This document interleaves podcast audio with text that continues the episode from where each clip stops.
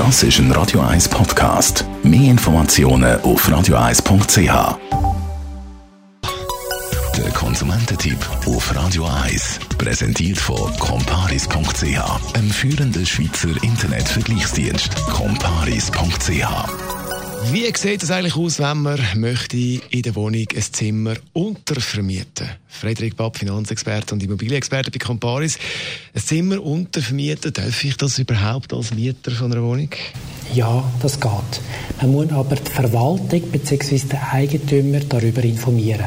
Wichtig, der Eigentümer bzw. die Verwaltung kann eine Untermiete verbieten, wenn der Hauptmieter vom Untermieter eine zu hohe Miete verlangt oder vermietete Zimmer zweckentfremdet wird. Das Einrichten von einem Nagelstudio wäre ein Beispiel von einer Zweckentfremdung. Was heißt das jetzt genau, eine zu hohe Miete bzw. ein zu hoher Mietzins? Der Mieter darf äh, aus der Untervermietung keinen Profit schlagen. Wird ein möbliertes Zimmer vermietet, ist ein Aufschlag von rund 20% auf den Untermietzins statthaft. Wenn man das macht, das Zimmer in der Wohnung untervermieten, braucht es dann einen Vertrag? Theoretisch lange den mündlichen Vertrag zwischen Mieter und Untermieter. Es ist aber dringend empfohlen, einen schriftlichen Vertrag aufzusetzen. Ein schriftlicher Vertrag bügt Missverständnis vor, wenn es beispielsweise um Kündigungsfristen oder um Mietzinshöhe geht. Was da immer noch das Thema ist, Schäden, wenn etwas kaputt geht, wer haftet bei einem Schaden? Der Hauptmieter haftet für Schäden verursacht vom Untermieter.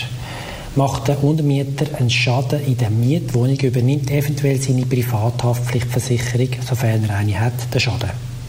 Wichtig ist noch, kann der Untermieter seinen Mietanteil nicht zahlen, haftet der Hauptmieter für die ganze Miete.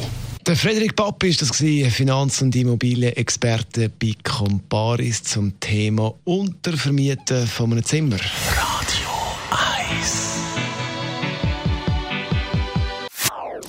Das ist ein Radio 1 Podcast. Mehr Informationen auf radio1.ch.